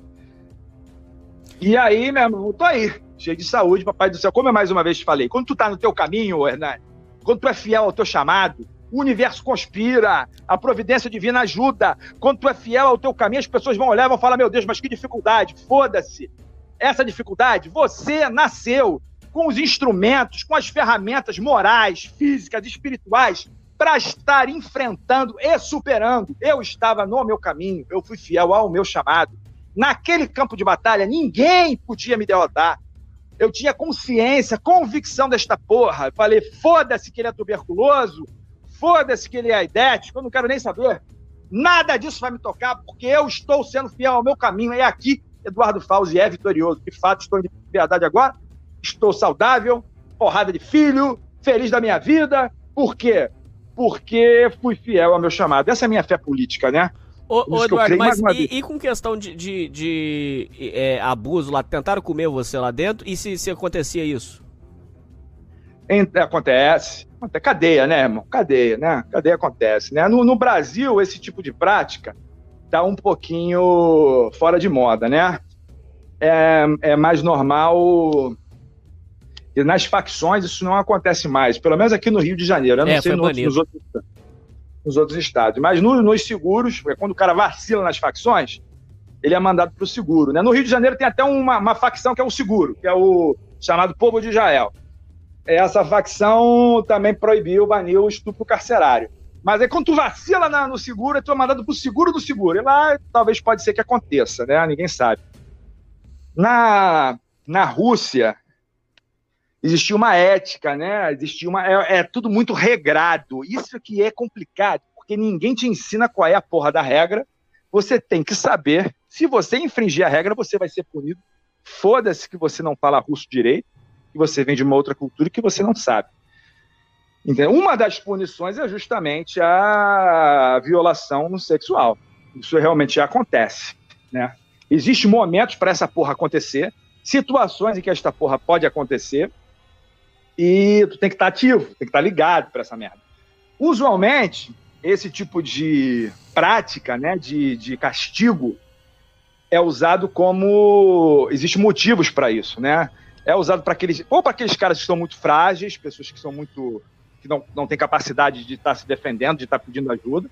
Ou então, pelo contrário, o cara que é valentão, que é brabo, que, porra, né, eu faço e aconteço, nego usa do estupro carcerário como forma de estar tá cortando as asinhas do maluco. Você presenciou?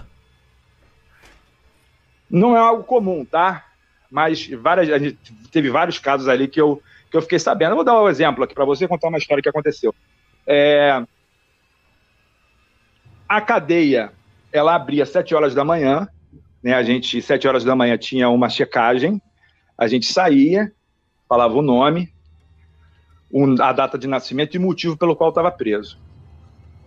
E às 7 horas da noite também.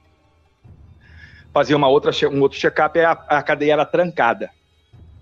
Quando a cadeia era trancada, é, havia um sistema de comunicação entre as celas. Uma cordinha, uma corda mesmo, feita de nylon, barbante, uma corda improvisada, que unia uma, a, a, a, janela de uma cela à janela do lado. O nome disso é narode, significa correio ou então via expressa. Uma cela era comunicada com a outra. E as pessoas passavam bilhetes, passavam mensagens, passavam comida, passavam celular, a porra toda.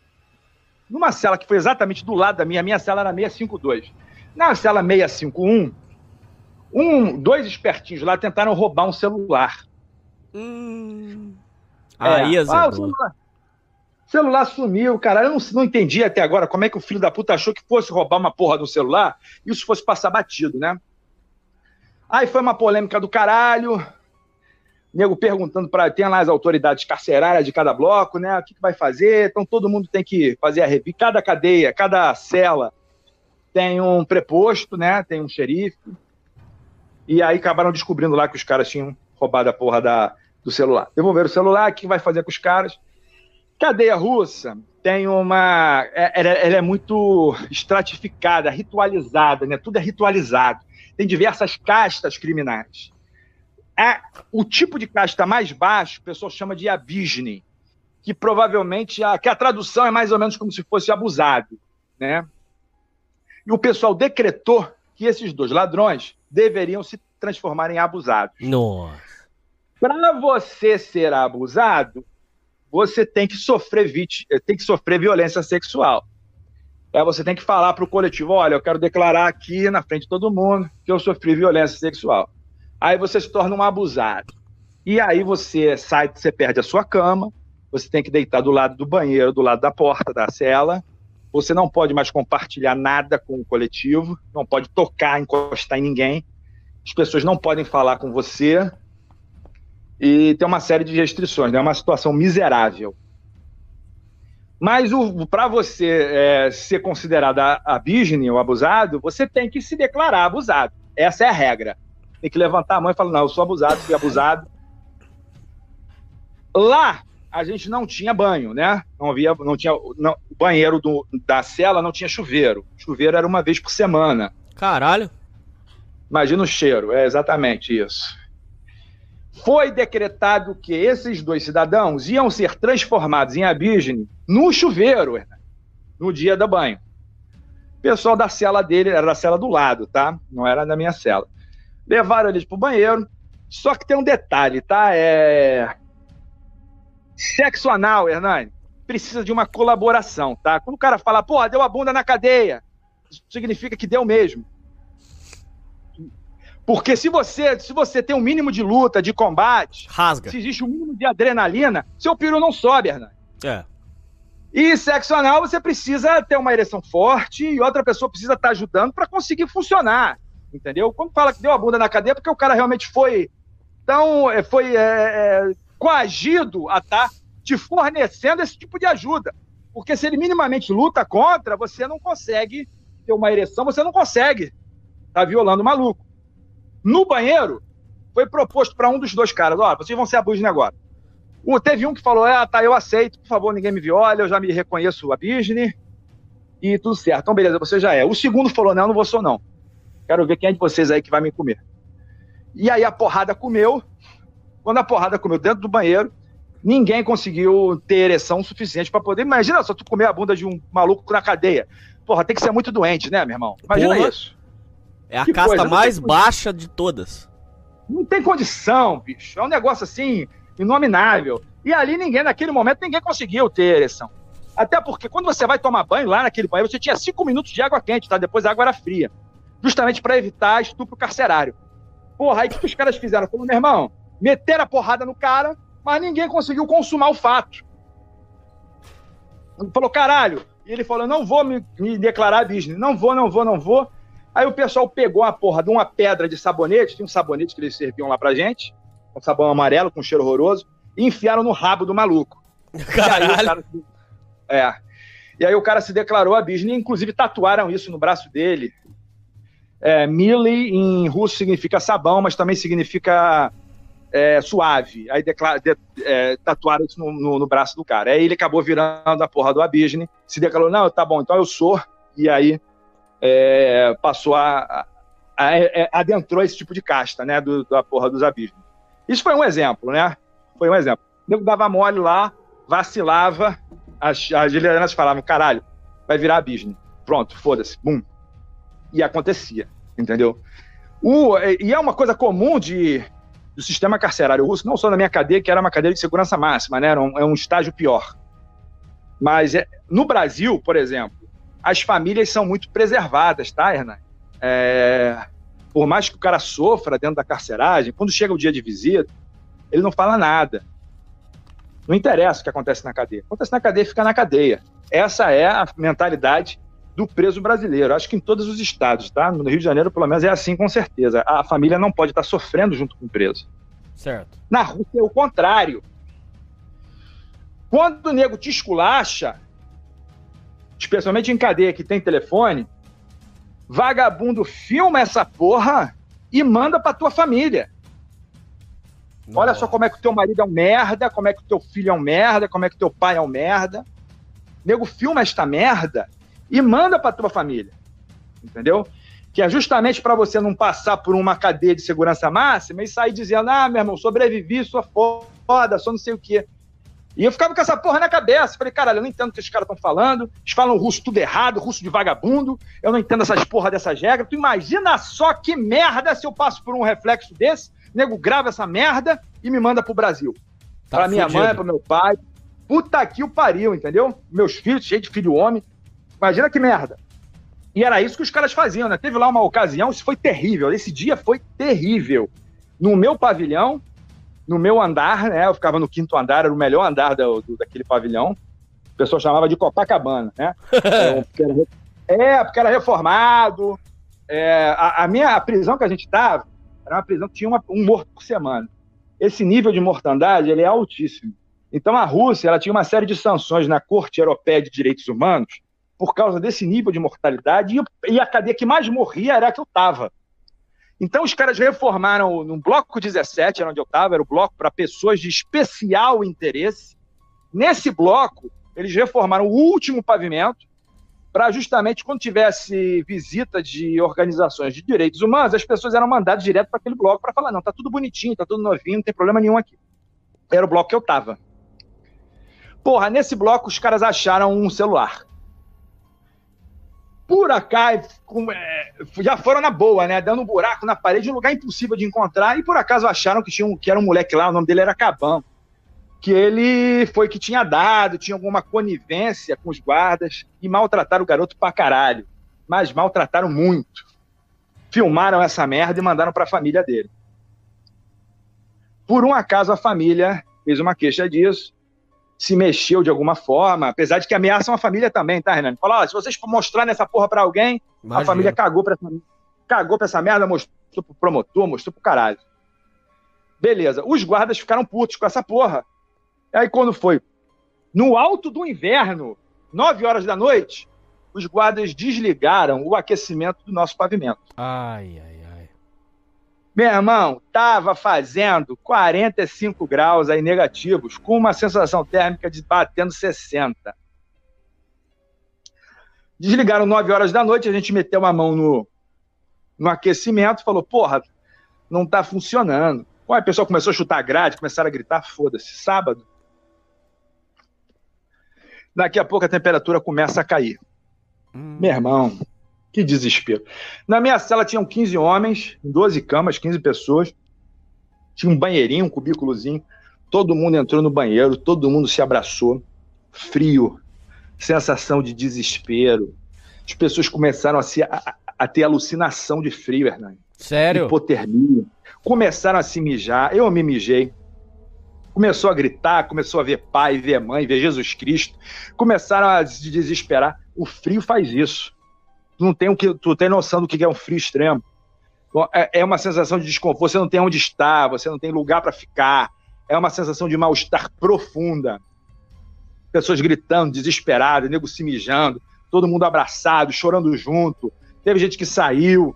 Foi um negócio assim, pânico generalizado na porra do pavilhão inteiro.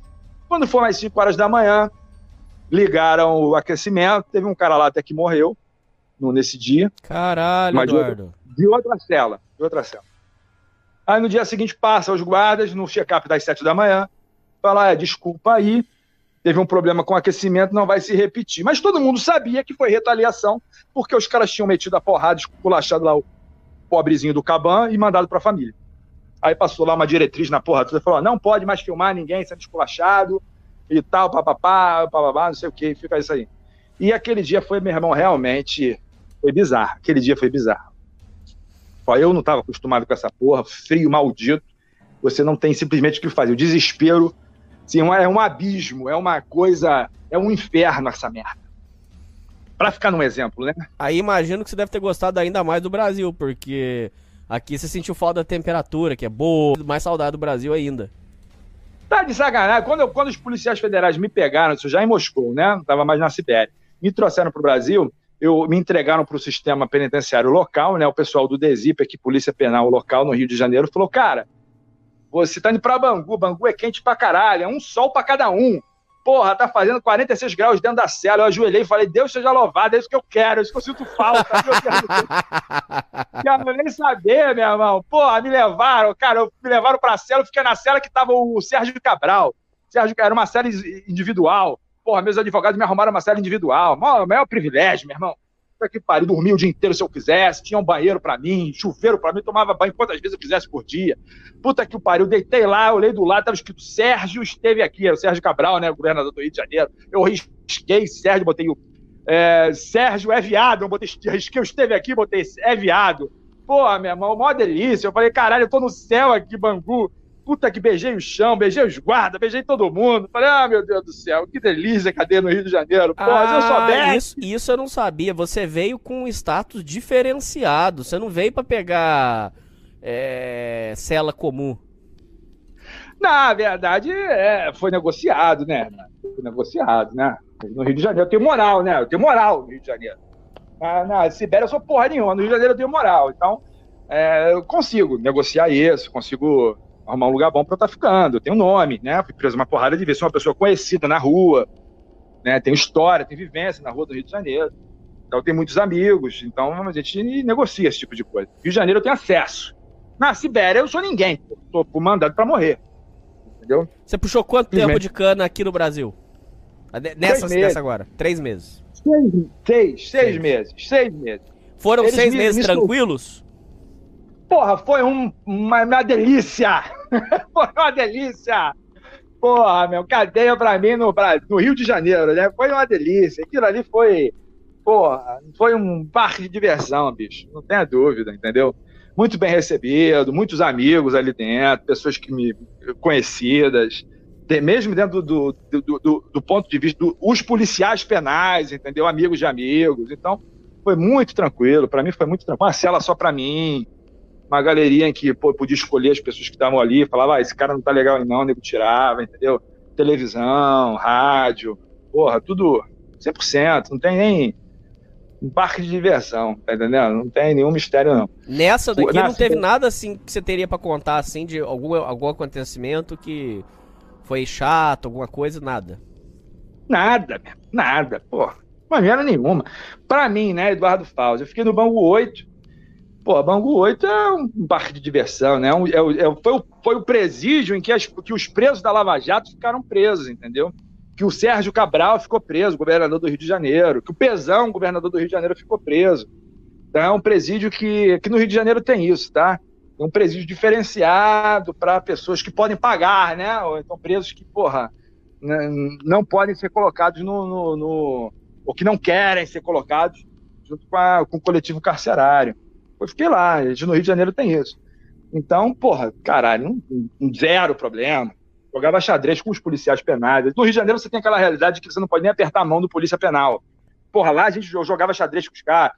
Não podia jogar bola porque, porra, o Ministério Público, por causa do Sérgio Cabral, colocou uma porrada de câmeras ligadas direto ao Ministério Público para poder monitorar a cadeia, mas o ambiente era muito tranquilo, entendeu? Muito tranquilo. Não tem zero, posso falar nada. Posso falar, amigos que eu tenho, policiais penais, presos também que a gente mantém contato.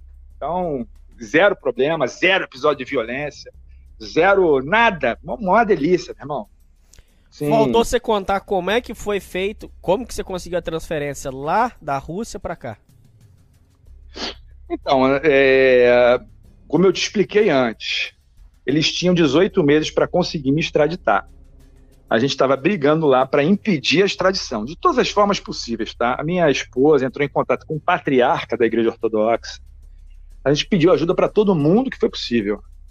E a gente conseguiu realmente estar tá impedindo a extradição. Quando esteve próximo dos 18 meses, e autor as autoridades brasileiras sabiam que com 18 meses eu deveria ser posto em liberdade na Rússia, não poderia ser mais preso, eles resolveram mudar a tipificação do crime. Então saiu de terrorismo e voltou para incêndio. Porra, aí a extradição foi possível. Né? Eu acabei sendo extraditado. Eles acabaram dando um tiro no próprio pé. Não, eles estavam contando de que eu fosse ficar desesperado, com medo, falar, porra, um cara não vai aguentar 18 meses preso na Sibéria, não vai aguentar.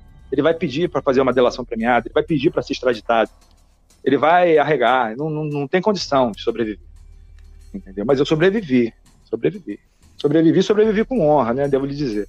Se tivesse muito duro para mim, se fosse muito estreito, é, eu teria pedido para voltar apesar de ter sido duro, foi a, é, era uma cruz que eu podia carregar, porque eu repito aqui, Hernani, é minha cruz. Né?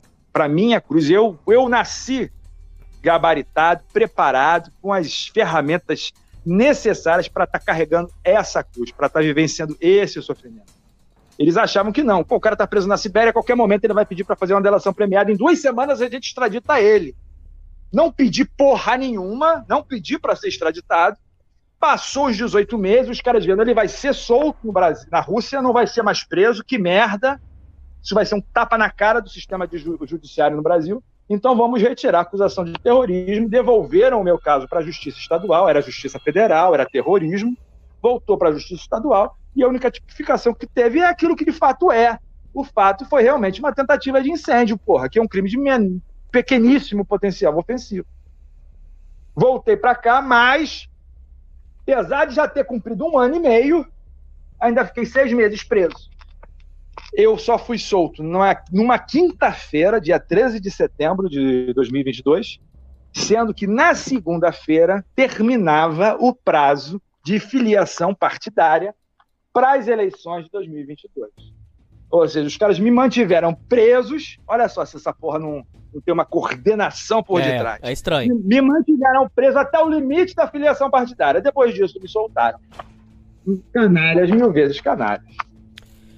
Faltou uma coisa que você não explicou. É, duas coisas. Se nego lá na Sibéria tentou tirar você pro otário, tentou bater em você. E faltou você explicar como é que era a alimentação de vocês. Alimentação era péssima, tá? Alimentação era terrível. É, a comida vinha com bicho, vinha fria. Era se eu não tivesse um advogado que me levasse mantimentos, o sistema era o seguinte: você podia receber é, comida de fora, mas a metade você tinha que dar para o coletivo, a outra metade ficava para você. Como eu podia receber visita, é, comida de fora, né? O advogado me levava a comida de fora, então era muito bem quisto na minha cela. Falou, pô, não, o, o, brasileiro, me chamavam de brasileiro. O brasileiro aqui é para garantir que está sempre chegando alguma coisa. Falei, legal, maneiro. Não fosse isso, caralho, provavelmente talvez tivesse morrido, porque realmente a comida era horrível. Vinha com bicho. Os caras até comiam bicho na porra da comida, vinha gelada. A parada era realmente feita para você morrer. E problema carcerário a gente sempre teve, né?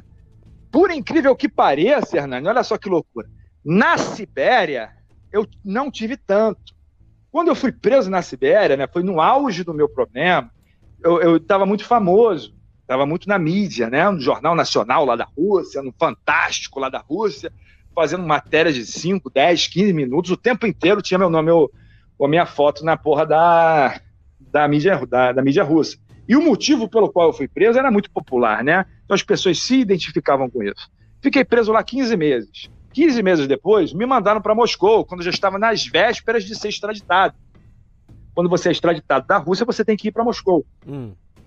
Fui, de, fui de trem, um trem carcerário lá, meu irmão. Fiquei uma semana no trem, não podia. Não, não, acorrentado numa porra de uma cela dentro do trem, eu não podia nem ficar de pé. Olha que merda. Uhum. Eu tinha que ficar deitado naquela porra. Quando eu chego na, em Moscou, eles me mandam para uma ala de presos que estavam para ser extraditados. Ou seja, ali não tinha nenhum russo. Ali todo mundo era estrangeiro. Só tinha um russo lá, mas todo mundo era estrangeiro. Pessoas que estavam para ser extraditados para os seus países de origem.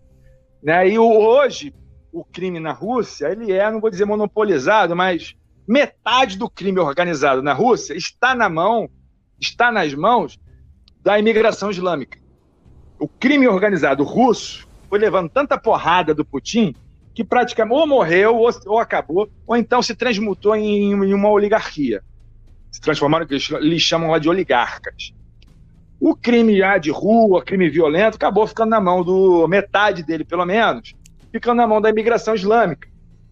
Como a minha tipificação era terrorismo, me tacaram numa cela de extremistas islâmicos. Hum. Cheguei na porra da cela de extremistas, tinha 12 naquela cela, dos quais 10 eram muçulmanos. Só tinha eu e um bielorrusso maluco lá que tentou matar o presidente da Lukashenko lá, o presidente da Bielorrússia. é. O resto, meu irmão, era todo mundo é, extremista islâmico. E tem um fenômeno muito comum lá, que é justamente o dos é, verdureiros extremistas. Né? São pessoas que têm uma atividade laboral proletária, são pessoas de classe humilde, mas que se radicalizam. Isso é interessante entender, tá, Hernani? Você tem o muçulmano normal. Aí um belo dia o muçulmano está indo na mesquita, rezando, convivendo lá em comunidade. As mesquitas são comunidades, né? Todo mundo se frequenta, se conhece. Isso é um aspecto até bem legal. E alguém faz um convite para ele, cara, tu não quer se radicalizar não? E aí ele vai numa mesquita que tem uma passagem secreta, que tem um subterrâneo, e lá tem um sheik, que na aparência é um sheik sufi normal, mas que ele é salaf. Ele pega você, você vai lá para o subterrâneo da mesquita, você faz um juramento para esse sheik e você se torna um salaf. Aí você deixa aquela barba escrota crescer, você começa a usar um kippah, uma porra de um chapéu maluco, você passa a ter atitudes radicais, você é submetido a uma pregação radical. Isso é muito comum em classes baixas de imigrantes muçulmanos em Moscou, por exemplo, em grandes cidades.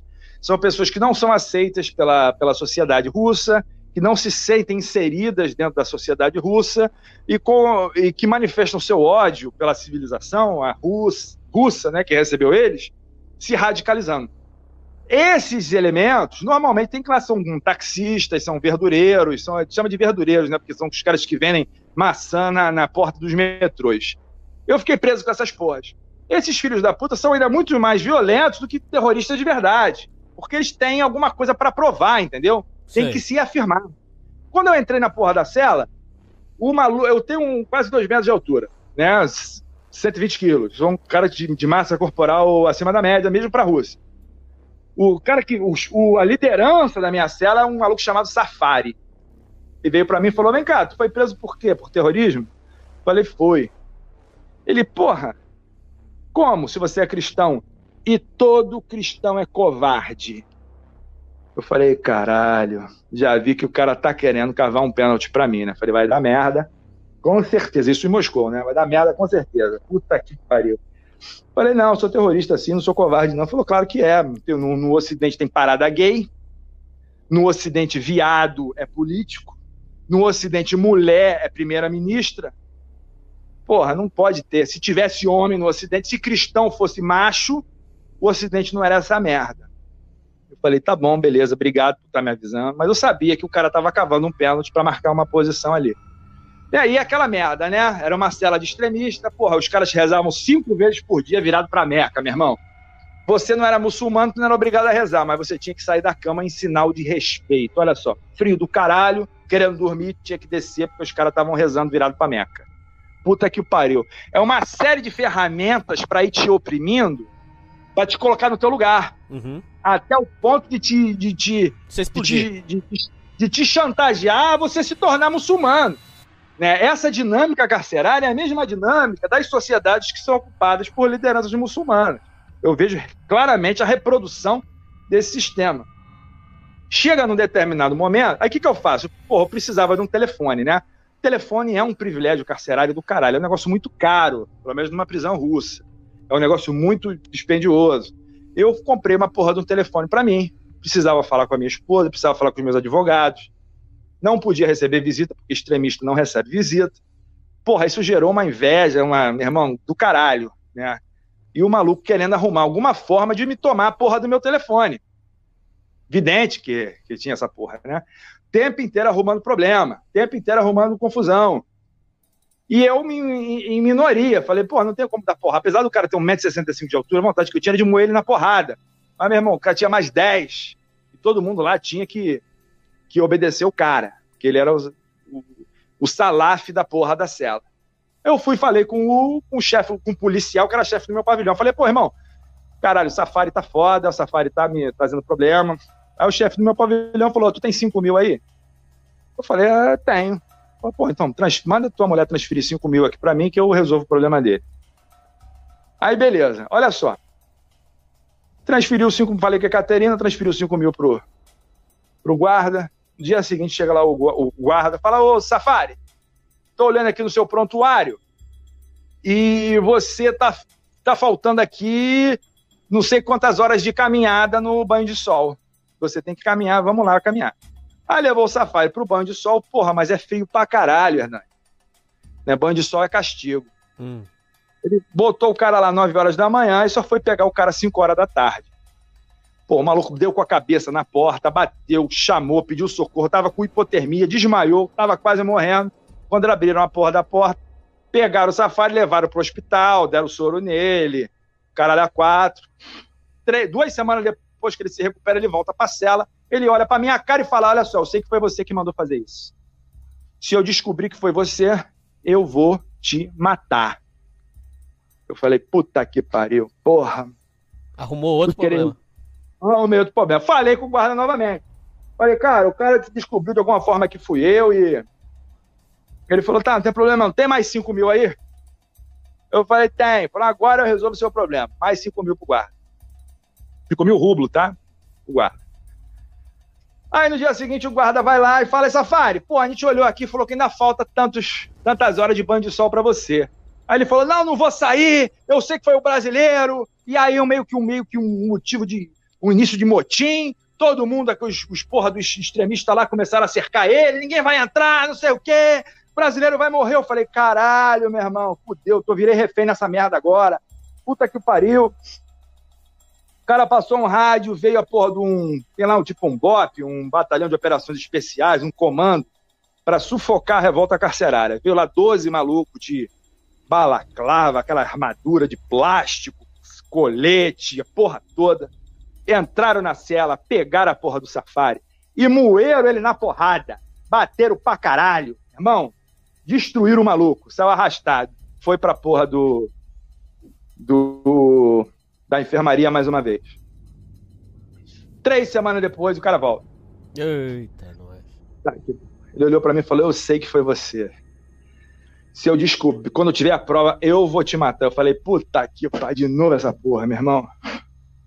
Aí falei pro, pro guarda: Eu falei, caralho, meu irmão, toda vez. porra, fica pior, bicho. Eu tô quase sendo extraditado, meu irmão, pelo amor de Deus, porra. Caralho, eu quero problema com esse cara, não. Ele falou: O que, que você quer, Fausto? Eu falei: eu, meu irmão, eu quero que você me tire dessa porra dessa cela. Eu, ele falou: Cara, mas você tá aqui, você é terrorista, você não sei o quê. Porra, aí o que, que acontece? O meu terrorismo cai no Brasil. Vê como é que a providência atua, bicho. O meu terrorismo cai.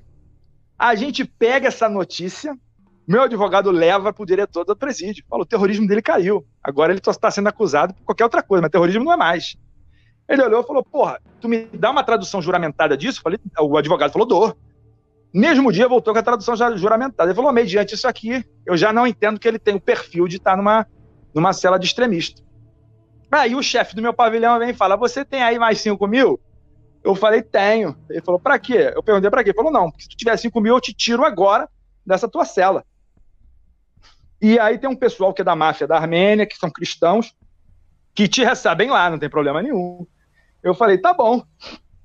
Então, porra, me faz um favor, se eu te der 10 mil. Ele, mas pra quê esse mais 5 mil? Eu falei, é mais 5 mil porque eu quero que você me coloque no banho de sol, eu e o Safari. Aí ele falou, 15? Eu falei, tá bom, então 15. Aí no dia que ele ia me tirar da cela, ele me leva pro banho de sol com o Safari. Só eu e o Safari. Meu irmão, moí o cara na porrada. Sério? Mas, mas muito. Poderosamente. Poderosamente. Arregaçou ele. Mas arregacei na porrada. Chegou a matar ou não precisou? Não, não, não matei, não podia, não tinha como. Mas bati pra caralho. Bati pra ir. O o mais legal disso tudo foi que quando ele foi pro banho de sol comigo, ele já sabia, né?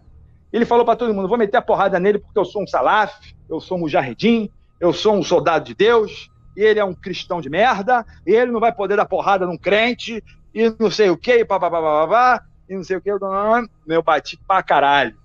Bati de cansar, de sentar e não aguentar mais. Tá que pariu, cara. Essa foi foda. Voltei pra cela. O guarda falou: pega suas coisas, tá sendo transferido. O nego não entendeu nada. Cadê o safari? Não foi pra, foi pra, pra porra da, do hospital. Porra, quando eu fiz isso, caralho, na cadeia eu fiquei com o nome filha da puta, nego. Puta que pariu, caralho. Foi lá em cima. Ficou com moral. E uma moral do caralho. Moral do caralho. E aí, essas são essas experiências aí que, que, que a gente traz, né? Que gera algum tipo de background, de certeza de que o caminho que a gente escolheu, que eu escolhi, é o caminho que foi reservado para mim. Fauzi, pra caminhar pro final, atualmente você tá respondendo esse processo. O que mais que você tá respondendo hoje? Nada, só respondo por incêndio. E, inclusive, se eu, amanhã eu tenho uma. Acho que eu comentei com você, amanhã eu tenho uma audiência. Se eu for condenado, eu já cumpri. Mais de dois anos preso. É mais, vão ter que ter que me dar troco, meu irmão. Deixar no débito para a próxima vez, porque eu já cumpri. Por enquanto, só respondo por, por incêndio. Vasculharam minhas contas, é, verificaram meus endereços, o endereço dos meus familiares, dos meus amigos mais próximos, dos meus associados. Procuraram pra caralho, não encontraram nada, nada que motivasse uma, uma denúncia criminal. Atualmente você está trabalhando, Fausto? O que, que você está fazendo da vida? Trabalho, trabalho. Sou, eu, sou, eu tenho alguns negócios, né? Eu sou comerciante. Legal. Né? Trabalho, então, é, graças a Deus, assim, minha subsistência básica, eu não sou rico não, mas minha subsistência básica está mais ou menos garantida, né? Tenho, tenho três filhos, né? Tenho uma esposa, né? minha esposa não trabalha, ela é cidadã russa, então sustenta a minha casa. É, graças a Deus, meu papai isso é bom, entendeu? Eu tenho que realmente dar louvores a Deus, porque porque eu, como comerciante, como profissional liberal, podia ter, a minha, a minha fonte, as minhas fontes de renda podiam ter sido completamente destruídas, né? Não foram, porque Deus protegeu. Eu quero crer isso, nisso, entendeu? Bom, é isso aí, Fauzi. É isso aí, ouvintes. E falou!